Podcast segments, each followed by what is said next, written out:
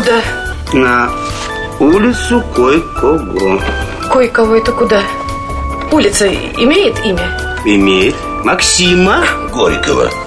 А, Горького. Правильно, улицу писателя Максима Кой-Кого. А, ну сразу вы так и сказали. Я сразу сказал. Доходчиво и внятно, интересно и понятно. Истории псковских улиц. В эфире радио «Маяк Псков» проект «Уличные истории». Всем привет! Это проект «Уличные истории» и я, Мария Саханенок. Традиционно начинаем рабочую неделю с прогулки по нашему древнему Пскову. Сегодня отправляемся на улицу Красных Партизан. Эта древняя улица соединяет улицы Воровского и Карла Маркса. В старину эта местность называлась Броды. Здесь когда-то проходила улица Бродская. Низменный участок берега Псковы жители города именовали Подгорьем. Он был застроен мельницами, банями, трепальнями, кожевенными мастерскими. Известный архитектор Юрий Спигальский предполагал, что часть улицы, прилегающая к Пскове, в древности называлась Луцкой. Также находился высокий мост через Пскову.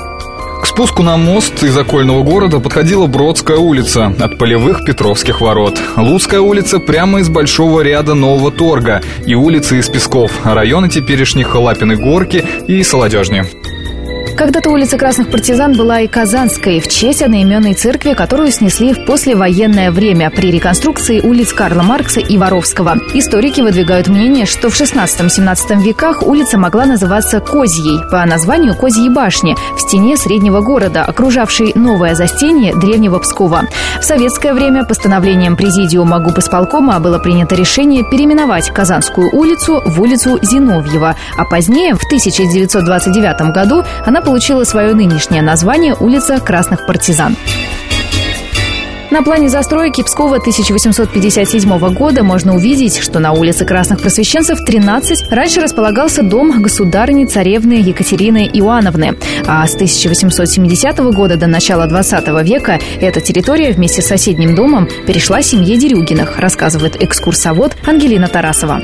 Из раскладочных ведомостей следует, что в 1879 году жена надворного советника Людмила Степановна Дерюкина владела по Казанской улице деревянным на каменном фундаменте домом с флигелем, двухэтажным полукаменным домом с надворными постройками.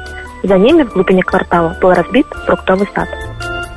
Одним из дошедших до наших дней древних сооружений на улице Красных Партизан является двор Ямского, который располагается на высоком берегу реки Псковы на пересечении с улицей Воровского. Двор выстроен по заказу богатейшего псковского купца Никифора Ивановича Ямского, рассказывает Ангелина Тарасова северо-восточнее дома Янского располагался богато убранный храм Богоявления. Его главы были покрыты ярко-желтой поливной черепицей. Барабан украшен израстовым поясом с надписью, а приговор – большим резным каменным крестом и наружными фресковыми росписями. Храм был построен в XVI веке на месте более старого, возведенного в 1444 году.